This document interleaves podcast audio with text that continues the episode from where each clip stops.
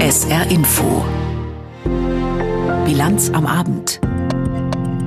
Es gibt Neues von Ford in Saarlouis. Gewerkschaft und Konzern haben sich über Arbeitsplätze und Abfindungen geeinigt. Dazu jetzt mehr bei uns. Außerdem geht es heute Abend um den vermehrten Einsatz von Gentechnik in der Landwirtschaft und wir schauen voraus auf das Pokal-Viertelfinale des FCS gegen Gladbach. Mein Name ist Peter Weizmann. Herzlich willkommen. Das Warten auf einen möglichen Investor für das Ford-Gelände in Saarlouis war bislang vergebens. Aber es hat sich etwas getan in Sachen finanzieller Sicherheit für die bisherigen rund 3700 Ford-Beschäftigten. Seit Monaten sind da ja Verhandlungen über einen Sozialtarifvertrag gelaufen, der Dinge regeln soll wie Abfindungen etwa, spätestens für die Zeit nach 2025, wenn der letzte Fokus vom Band gerollt sein soll. Nach einigen Streikmaßnahmen der Beschäftigten hat es nun einen Durchbruch gegeben in den Verhandlungen Verhandlungen zwischen der Gewerkschaft IG Metall und der Ford Geschäftsleitung. Peter Sauer war am Nachmittag für uns vor Ort in Saarlouis und ich habe ihn gefragt, was das wichtigste Ergebnis ist. Das lässt sich so einfach gar nicht beantworten, weil es wirklich ein ganzes Bündel an Vereinbarungen gibt. Fangen wir vielleicht zunächst mal bei der Produktion an. Der Fokus wird jetzt doch noch ein halbes Jahr länger in Saarlouis produziert, also bis Ende November 2025. Die 1000 Jobs, die Ford in Saarlouis darüber hinaus anbieten wird, die erhalten eine Beschäftigungssicherung für weitere sieben Jahre zu den bisherigen Bedingungen. Bis Ende 2032 sind dann hier also betriebsbedingte Kündigungen ausgeschlossen. Wer genau diese 1000 Jobs dann übernehmen wird. Das ist noch unklar. Ebenso, was genau dann dort produziert wird. Dazu der Ford-Betriebsratsvorsitzende Markus Thal. Also es gibt zwölf verschiedene Projekte. Zu den Inhalten der Projekten kann ich noch nicht sagen. Wir wissen, was es ist. Aber ähm, letztendlich findet ja dann äh, nach dem Rücklauf, wenn die Beschäftigten äh, gefragt werden, äh, eine Zuordnung statt. Und dann werden die Beschäftigten etwa im Mai, davon ist auszugehen, erfahren, welche Arbeitsplätze das sind. Ja, diese Details sind laut Tal alle in einem 28-seitigen starken Eckpunktepapier geregelt. Darin steht dann beispielsweise auch, dass diese 1000 Jobs ab dem 30. November 25 für sieben Jahre zur Verfügung stehen. Das bedeutet aber auch, dass 2700 Jobs verloren gehen werden. Was genau bietet Ford diesen Beschäftigten an? Im Prinzip zweierlei. Also wer das Unternehmen freiwillig verlassen möchte, erhält gestaffelt nach Alter und Betriebszugehörigkeit eine Abfindungszahlung. Also sehr individuell wird das sein. Dieses Freiwilligenprogramm kann bis Ende Januar 25 mit einem Ausscheidedatum bis dann spätestens Ende November 25 unterschrieben werden. Ford gibt auch einen Anreiz für die, die besonders schnell das Unternehmen verlassen wollen. Die ersten 700, die kriegen da nochmal eine zusätzliche Prämie. Zur Vermeidung von Arbeitslosigkeit wird laut Betriebsrat auch eine Transfergesellschaft installiert werden. Beschäftigte könnten dann 2025 dort nahtlos hinwechseln und bekämen von Ford eine Aufstockung auf insgesamt 80 Prozent ihres Nettoentgelts. Also insgesamt kann sich das Ergebnis, denke ich, sehen lassen. Das sieht auch der Betriebsratsvorsitzende Markus Thal so. Er betont, dass dieses Ergebnis nur möglich war, weil die Belegschaft in den vergangenen Monaten so gut zusammengehalten hat. Es ist so teuer wie möglich geworden für Ford, das steht fest. Und äh, allerdings ist es immer noch die zweitbeste Lösung. Wir wollten letztendlich Arbeitsplätze für alle. Wir haben tausend gute bezahlte Arbeitsplätze retten können, erkämpfen können. Und äh, für die anderen 2700 äh, gibt es jetzt gute Lösungen für den Verlust des Arbeitsplatzes. Wir haben äh, bestmögliches Ergebnis erzielt. Meines Wissens nach, es gibt kein besseres Ergebnis oder sonstige vergleichbare Dinge in der ganzen Republik. Und das spricht ja dann schon für sich selbst. Laut IG Metall wird es nämlich keine Investorenlösung am Standort geben. Deshalb war das Ziel, ja, es für Ford, wie wir gehört haben, so teuer wie möglich zu machen. Das scheint auch gelungen zu sein, denn nach SR-Infos wird das gesamte Paket Ford rund 700 Millionen Euro kosten.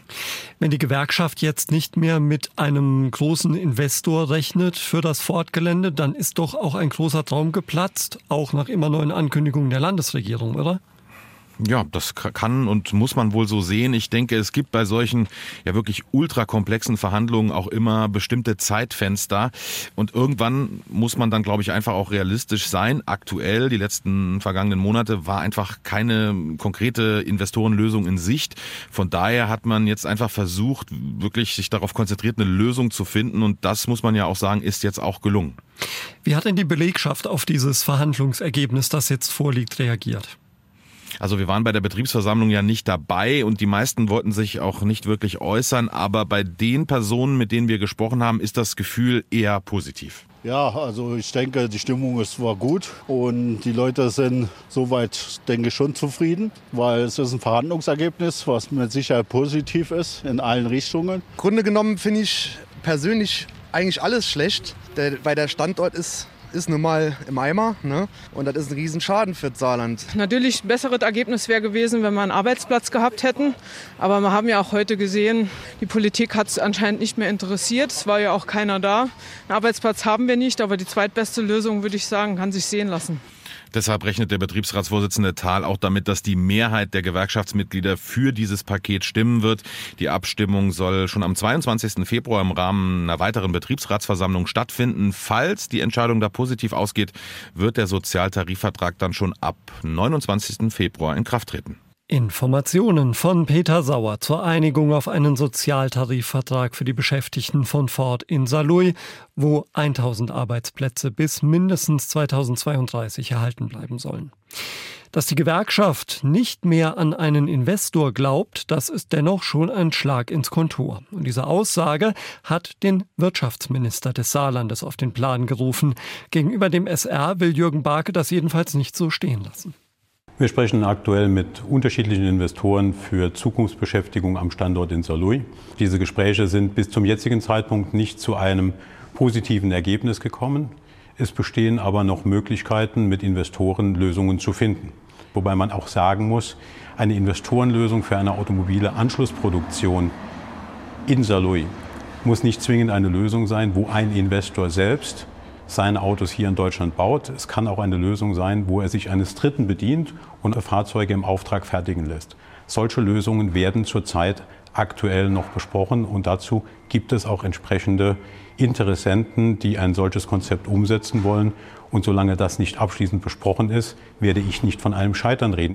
Sagt der saarländische Wirtschaftsminister Jürgen Barke mit Blick auf einen Ford-Investor.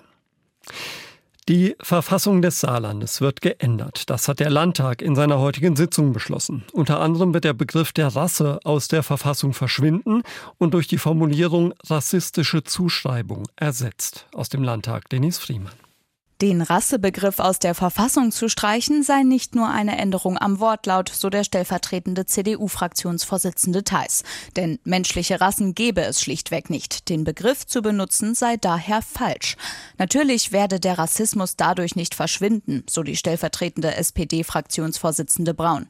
Man werde aber keine Menschenbilder mehr reproduzieren, die auf der Vorstellung unterschiedlicher Rassen bestehen. Auch die Nachhaltigkeit und das Ehrenamt als Staatsziel festzuhalten sei wichtig. Da sind sich SPD und CDU-Fraktion ebenfalls einig. Einzig die AfD-Fraktion kritisierte die Verfassungsänderungen.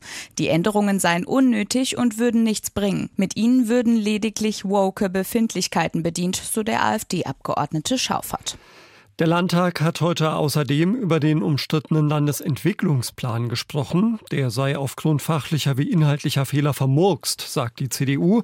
Die SPD nennt den Vorwurf, dass durch den Plan künftig der Bau von Einfamilienhäusern verhindert werde, gezielte Desinformation, um Ängste zu schüren.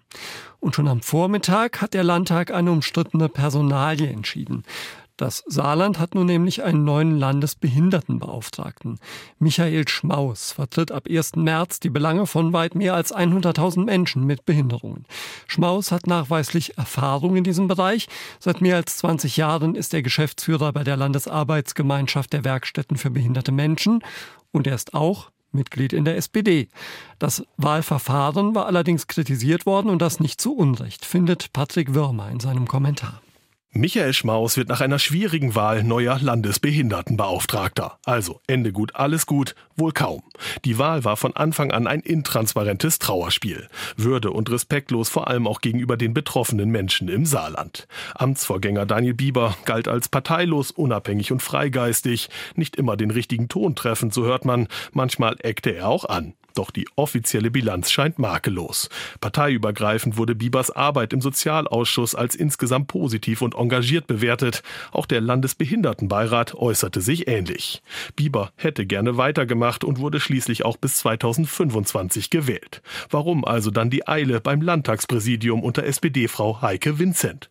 Eine Antwort darauf bekommt man offiziell nicht. Von persönlichen Verwerfungen zwischen Vincent und Bieber ist hinter vorgehaltener Hand die Rede. Man kann es nur erahnen. Vielmehr aber bleibt der Eindruck, dass die SPD nun die Gunst der Stunde und die Gunst der absoluten Mehrheit nutzt, um einen weiteren Spitzenposten möglichst schnell nach ihrem Gutdünken zu besetzen. Zur Erinnerung, es geht um einen 8000 Euro Job, rund 40 mal höher als der Durchschnittslohn in den Behindertenwerkstätten.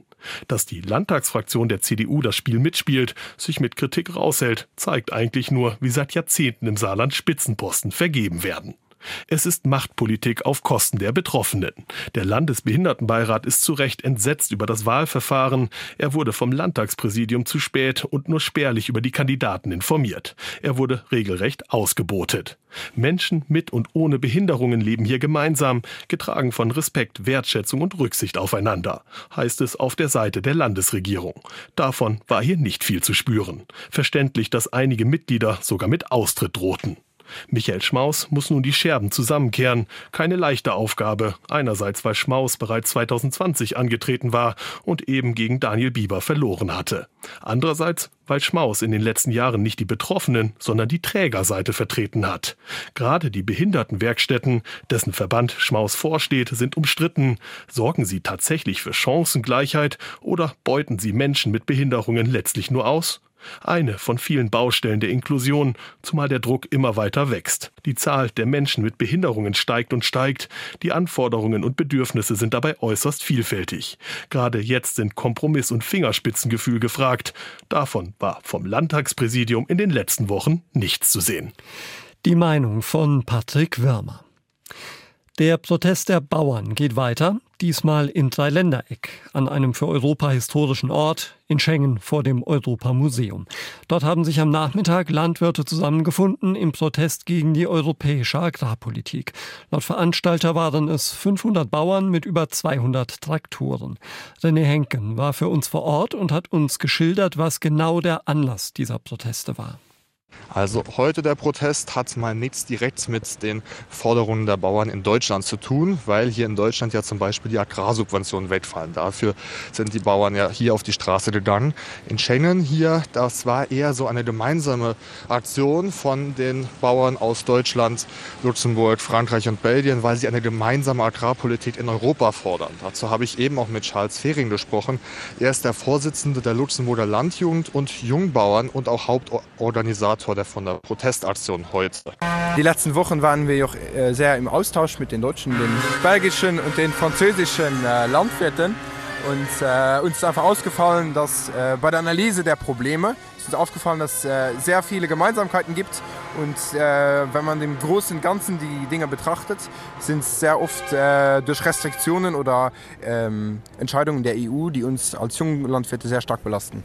Konkret fordern die Bauern gleiche Wettbewerbsbedingungen für alle Landwirte innerhalb der EU und gleiche Produktionsstandards für Importe und auch heimische Lebensmittel.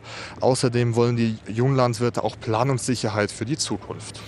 Das alles wird vermutlich nicht mit einer einzigen Demo erreicht werden und vielleicht geht es deshalb auch weiter. Die Landwirte, die haben mir gesagt, dass das jetzt erstmal so eine einmalige Aktion war. Dazu nochmal Schall Fering. Geplant ist jetzt noch nichts. Wir wollten jetzt einfach mal abwarten, wie die ganze Aktion ankommt, was wir erreichen. Aber denkbar ist es absolut. Wir haben einen sehr guten Austausch gehabt. Es sind sehr gute Ideen gekommen. Aber es ging jetzt erstmal darum, um ein, um ein Lauffeuer auszulösen, um eine Aktion ins Leben zu rufen, um andere Junglandwirte zu motivieren, sich auch die Probleme der auf, auf EU-Basis anzunehmen. Es kann also gut sein, dass es nochmal solche Protestaktionen von den Bauern aus mehreren EU-Ländern gibt. Vielleicht dann nicht mehr hier in Schengen, sondern in Brüssel. Das haben mir hier manche Landwirte gesagt. Bauerndemo heute im luxemburgischen Schengen mit hunderten Teilnehmern aus mehreren Ländern. René Henken hat uns informiert. Nicht in allen Ländern ist es so wie in Deutschland, dass beim Thema Gentechnik in der Landwirtschaft bei vielen Menschen gleich die Alarmglocken schrillen. Vor allem, wenn es um die sogenannte neue Gentechnik geht. Die unterscheidet sich von der klassischen Gentechnik dadurch, dass die Forscher hier keine fremden Gene in die Pflanze einschleusen, sondern präzise Eingriffe an der DNA der Pflanze vornehmen. Eine Mehrheit im EU-Parlament hat sich heute dafür ausgesprochen, die Vorschriften für den Einsatz dieser neuen Gentechnik in der Landwirtschaft zu lockern. Aus Straßburg Katrin Schmid. Es war eine kontroverse Debatte im Parlament, der eine lange Abstimmung folgte. Über mehrere Dutzend Änderungsanträge wurden abgestimmt und am Ende steht das Go des Parlaments. Und das heißt, laut dem Gesetzesvorschlag, Gentechnik dürfte mit den gelockerten Regeln künftig deutlich häufiger zum Einsatz kommen und es wäre deutlich einfacher, mit den modernen Verfahren neue Züchtungen zu erschaffen, also Pflanzen, bei denen gezielt eigene Gene verändert wurden. Eine riesige Chance auch für die deutschen Landwirte, sagt der CDU-Abgeordnete im Europaparlament Peter Liese. Man kann damit den Ertrag steigern, auf Pflanzenschutzmittel verzichten. Und es gibt keine unverantwortlichen Risiken. Es werden ja auch keine fremden Gene in diese Pflanzen eingeführt, im Gegensatz zur konventionellen Gentechnik. In vielen Teilen der Welt wird diese Technik schon genutzt und irgendwelche Horrorszenarien sind allein deshalb nicht relevant, weil sie sich dort nicht gezeigt haben. Das sieht allen voran die Grünen Fraktion ganz anders. Sie sehen vor allem die Agrarlobby am Werk. Die neuen Regeln seien quasi ein Konjunkturprogramm für die großen Player wie Bayer mit seiner Tochter Monsanto. Der agrarpolitische Sprecher der Grünen, Martin Häusling. Ja, Sie soll den Hunger bekämpfen, sie soll für weniger Pestizide sorgen. Schauen Sie doch mal nach Südamerika. Die alte Gentechnik hat mehr Pestizide gebraucht. Und das wird mit der jetzigen auch passieren. Konkret ist vorgesehen, dass bei der neuen Gentechnik in zwei Kategorien gearbeitet wird. In der ersten Kategorie sollen neue Sorten mit bis zu 20 genetischen Veränderungen weitgehend wie herkömmliche Pflanzen behandelt werden.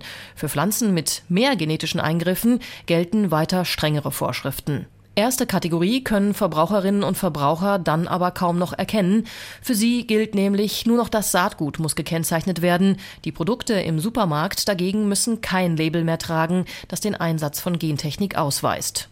Nicht fair findet die umweltpolitische Sprecherin der SPD im Europaparlament, Delara Burkhardt. Geht es nach der Kommission und auch einer Mehrheit hier im Parlament, dürfen die meisten genveränderten Pflanzen bald ohne Risikoprüfung und ohne Kennzeichnung auf den Tellern der Verbraucherinnen und Verbraucher landen.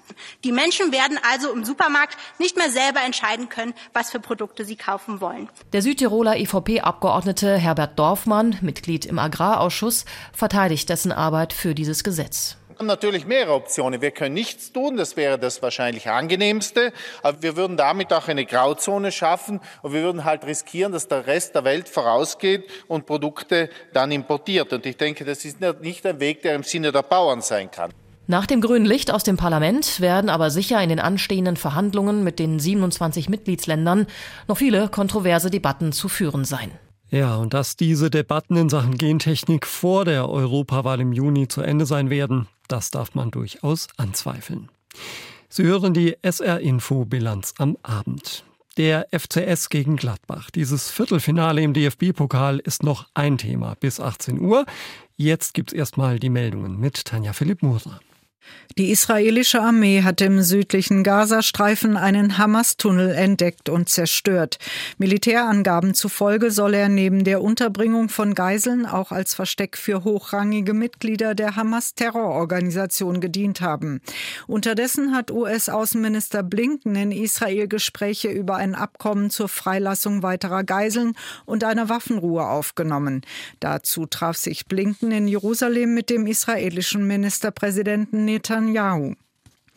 Wegen des Verdachts auf massive Grundrechtsverstöße leitet die EU-Kommission ein neues Verfahren gegen Ungarn ein. Nach Kommissionsangaben geht es um ein Gesetz, mit dem die Orban-Regierung ausländische Einmischung verhindern will. In der neu geschaffenen Regierungsbehörde zur Überwachung der staatlichen Souveränität sieht Brüssel ein Mittel zur Einschränkung der Meinungsfreiheit und anderer europäischer Grundrechte in Ungarn. Die Regierung in Budapest hat nun zwei Monate Zeit, um auf die Vorwürfe zu reagieren. Die Klimaprotestgruppe Letzte Generation will bei der Europawahl im Juni antreten. Die Gruppe hat nach eigenen Angaben eine sonstige politische Vereinigung gegründet und wirbt nun um Helfer und Spenden. Die Letzte Generation sorgt mit spektakulären Protestaktionen für Aufsehen. Zuletzt hatte die Gruppe jedoch erklärt, künftig auf Klebeaktionen verzichten zu wollen. Stattdessen sollen andere Protestformen gewählt werden. Die Wahl zum Europäischen Parlament Parlament findet am 9. Juni statt. Zehntausende enttäuschte Passagiere, hunderte Flugabsagen. Der Warnstreik des Bodenpersonals bei der Lufthansa hat heute deutliche Auswirkungen gehabt. Verdi sieht die hohe Beteiligung als großen Erfolg. Von den ursprünglich mehr als 1000 geplanten Lufthansa-Flügen sind laut Unternehmen bis zu 90 Prozent ausgefallen. Vom größten deutschen Airport berichtet Roman Warschauer. Der Streik des Bodenpersonals der Lufthansa beeinträchtigt weiter den Betrieb am Frankfurter Flughafen. Nach Angaben des Betreibers Fraport fallen heute rund 500 von insgesamt 1000 Starts und Landungen aus. Der Großteil dürfte dabei auf die Lufthansa entfallen. Dementsprechend leer ist es auch in den Terminalbereichen, die überwiegend oder exklusiv von Lufthansa genutzt werden. Nur ganz wenige Schalter sind besetzt, aber auch dort sind kaum Passagiere anzutreffen. Offenbar haben sich die meisten meisten vom Streik Betroffenen an den Rat der Airline gehalten, gar nicht erst an den Flughafen zu kommen. Am Vormittag versammelten sich nach Angaben der Gewerkschaft Verdi rund 1000 Streikende vor der Lufthansa-Zentrale zu einer Kundgebung. Dabei wurde unter anderem mit weiteren und längeren Streiks gedroht, sollte die Fluggesellschaft bei der nächsten Verhandlungsrunde am kommenden Montag ihr bisheriges Angebot nicht deutlich nachbessern. Der Streik ist noch bis morgen früh um kurz nach 7 Uhr angesetzt. Auch nach dessen Ende sind noch einige Starts und Landungen gestrichen. Erst im Laufe des Nachmittags dürfte sich dann der Betrieb wieder weitgehend normalisieren. Wenn der Handyvertrag oder der Kredit abgelehnt wird, dann oft nicht, weil ein Mensch sich das sehr genau angeschaut hat und Zweifel an der Kreditwürdigkeit hat, sondern schlicht, weil eine Zahl nicht passt, der Scorewert. In dieser Zahl fasst etwa die Schufa die Kreditwürdigkeit einer Person zusammen. Da fließen aber nicht nur Finanzwerte ein, sondern auch andere Faktoren wie etwa die Anschrift. Der Europäische Gerichtshof hat dem zumindest in Teilen einen Riegel vorgeschoben und das Bundeskabinett hat heute eine Reform des Bundesdatenschutzgesetzes auf den Weg gebracht. Die soll die Rechte von Verbrauchern gegenüber Wirtschaftsauskunftteilen wie der Schufa stärken. Dietrich Karl Meurer. Wenn Auskunfteien wie die Schufa aus persönlichen Daten errechnen, ob eine Kundin oder ein Kunde zahlungsfähig ist, dann sollen künftig bestimmte Angaben tabu sein. Welche Daten für das sogenannte Scoring verboten werden, erklärt Bundesverbraucherschutzministerin Steffi Lemke von den Grünen. Sie dürfen ab jetzt keine gesundheitsbezogenen Daten mehr verwenden, keine Adressen, keine Namen, keine Informationen über politische Orientierung oder sexuelle Orientierung. All das darf für Scoring nicht mehr verwendet werden. Und es darf auch nicht für minderjährige Scoring angewendet werden. Außerdem sollen Konsumenten in Zukunft auch das Recht erhalten, zu erfahren, wie ein Scorewert über sie entsteht. Wenn Firmen diese Praxis nutzen, dann muss die Firma in Zukunft Auskunft erteilen, welche Daten hat sie verwendet und an wen wurden diese weitergegeben. Die Ampelparteien hatten sich schon in ihrem Koalitionsvertrag vorgenommen, beim Scoring für mehr Transparenz zu sorgen. Außerdem reagiert die Bundesregierung auf ein Urteil des Europäischen Gerichtshofs vom letzten Dezember, das die bisherige Praxis in Frage stellt. Daten- und Verbraucherschützer begrüßen den Gesetzentwurf grundsätzlich. Also der Gesetzentwurf der Bundesregierung ist ein wichtiger Schritt für den Verbraucherschutz, gerade im Hinblick auf ein transparentes und faires Scoring-Verfahren. Sagt Johannes Müller, Fachreferent des Verbraucherzentrale Bundesverbands. Und dennoch äußert er sich skeptisch. Der Grund dafür ist, dass die Bundesregierung hier auf der Grundlage von europäischen Regelungen ihre Bestimmungen setzt. Diese europäischen Regelungen sind leider so unbestimmt, dass auch in der Rechtsliteratur noch gar nicht klar ist, wann sie wirklich Anwendung finden und was nicht. Also da muss im weiteren Verfahren noch konkretisiert werden. Das weitere Verfahren nach der Zustimmung der Bundesregierung müssen sich nun noch Bundestag und Bundesrat mit dem Gesetzentwurf beschäftigen. Gut gemeint ist ja bekanntlich nicht zwingend gut gemacht. Sowohl auch beim Thema Bestrafung des Besitzes und der Verbreitung von Kinderpornografie. Da hatte der Bundestag die Strafen deutlich verschärft. Jetzt reagiert die Bundesregierung mit einer Änderung auf Kritik von Anwälten und Richtern. Die sehen die Verhältnismäßigkeit der Strafen in Einzelfällen nämlich nicht mehr gegeben. Was genau dahinter steckt, erläutert uns Bianca Schwarz. Erst vor drei Jahren war das Gesetz verschärft worden mit einer gravierenden Folge. Eltern, Lehrer oder Betreuer, die nachweislich Kindern helfen oder einen Fall von sexuellem Missbrauch aufklären wollten, sind dadurch selbst ins Visier der Ermittler geraten.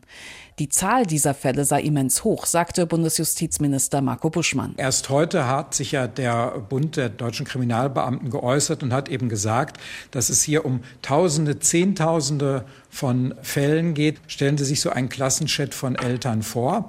Also nehmen Sie eine Schulklasse von 25 Leuten. Jedes Kind hat zwei Eltern und da wären jetzt alle Elternteile drin. Geht es um 50 Menschen. Und wenn dann dort einmal so ein Inhalt reingepostet wird, betrifft das möglicherweise casa dann die anderen 49 Personen. Schon für den Besitz oder das Weiterleiten von Darstellungen von sexuellem Missbrauch an Kindern gab es nach bisherigem Recht eine Mindeststrafe von einem Jahr ohne Ausnahmeregelung.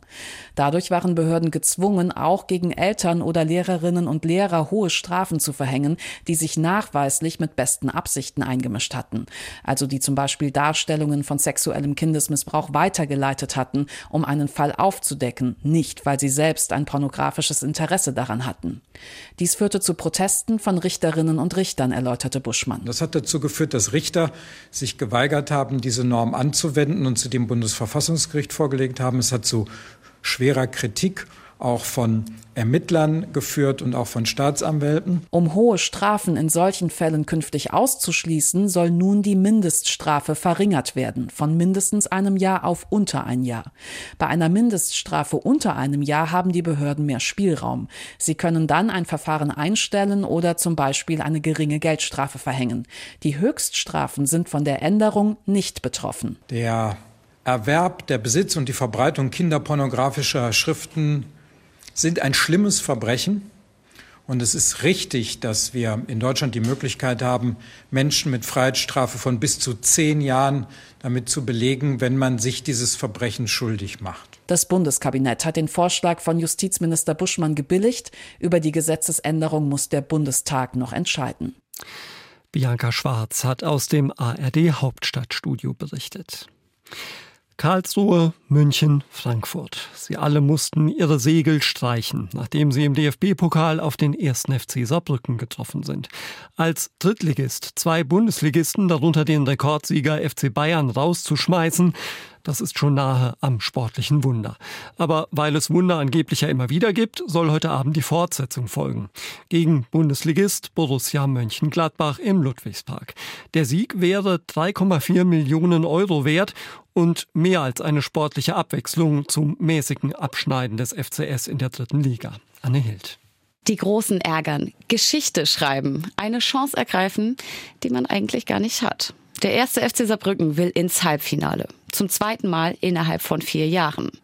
Dafür will der FCS einen Bundesligisten aus dem Pokal werfen. Zum dritten Mal in dieser Saison. Was es dafür braucht, weiß FC-Trainer Rüdiger Ziel ganz genau. Eine Leistung von Gladbach, die jetzt nicht am Maximum ist, ähm, Spielglück zu haben. Einfach mal wieder aus dem trüben Liga-Alltag ausbrechen. Das gilt für beide Teams. Seit drei Spielen warten die beiden auf einen Sieg, stehen jeweils im Mittelmaß ihrer Tabelle. Aber Saarbrücken ist gewarnt. Auch wenn, äh, wenn viele denken, äh, Gladbach ist ja jetzt machbar, habe ich ein paar Mal gehört, äh, musste sehr, sehr schmunzeln. Ähm, dass es mit den, mit den Siegen gegen Bayern München und mit Eintracht Frankfurt äh, Selbstvertrauen verliehen hat, keine Frage. Wenn es vielleicht in der Bundesliga jetzt nicht so optimal läuft, wissen wir schon. Ähm, es wird für uns ein ordentliches Brett werden. Vor sieben Jahren ist Gladbach zuletzt ins DFB-Pokal-Halbfinale eingezogen. Beim FCS ist es erst vier Jahre her. Und das vor allem dank des damaligen Torhüters und Pokalhelden. Diesmal steht Tim Schreiber zwischen den Pfosten. Er hat in seinem bisher einzigen Elfmeterschießen keinen gehalten, hat er im Sportarena Clubheim erzählt, kurz nach dem Spiel gegen Frankfurt.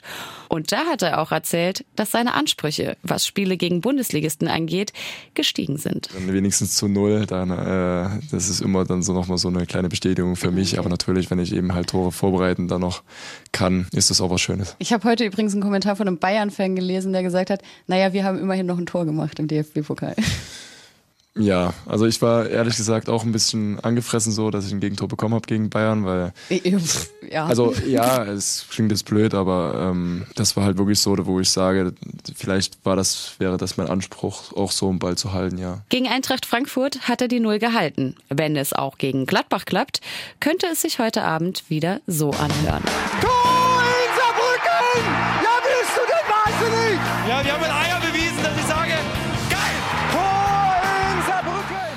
Ja, dann schauen wir mal. Das Spiel im Ludwigspark wird um 20.45 Uhr angepfiffen. Zu sehen ist es bei den Kollegen vom ZDF und in voller Länge zu hören in der Sportschau-App. Schon wir noch auf das Wetter im Saarland. Am Abend und in der Nacht regnet es weiter und vor allem im Hochwald auch mal kräftig. Die Tiefstwerte liegen nachts zwischen 9 und 6 Grad. Auch morgen am Donnerstag regnet es weiter bei Höchstwerten von 9 bis 13 Grad. Am Freitag ebenfalls zunächst weiter regnerisch. Ein paar Auflockerungen sind dann aber drin bei maximal 10 bis 14 Grad und das Wochenende wird wohl wechselhaft. Das war's von der SR Info Bilanz am Abend. Mit Peter Weizmann haben Sie noch einen schönen Abend. Tschüss.